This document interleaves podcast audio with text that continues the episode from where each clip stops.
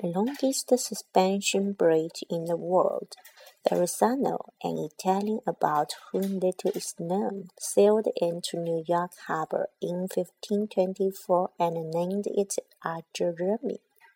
He described it as a very agreeable situation located within two small hills in the midst of which flowed a great river.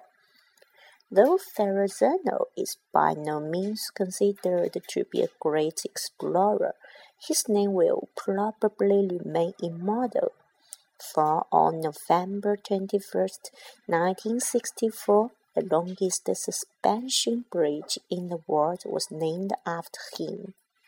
The Verrazzano Bridge, which was designed by Othmar Ammann, joins Brooklyn to Staten Island.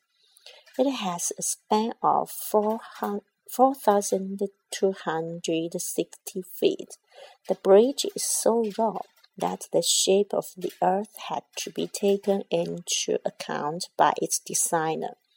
Two great towers support four huge cables. The towers are built on immense underwater platforms made of steel and concrete. The platforms extend to a depth of over one hundred feet under the sea. This alone took sixteen months to build. Above the surface of the water, the towers rise to a height of nearly seventeen hundred feet. They support the cables from which the bridge has been suspended.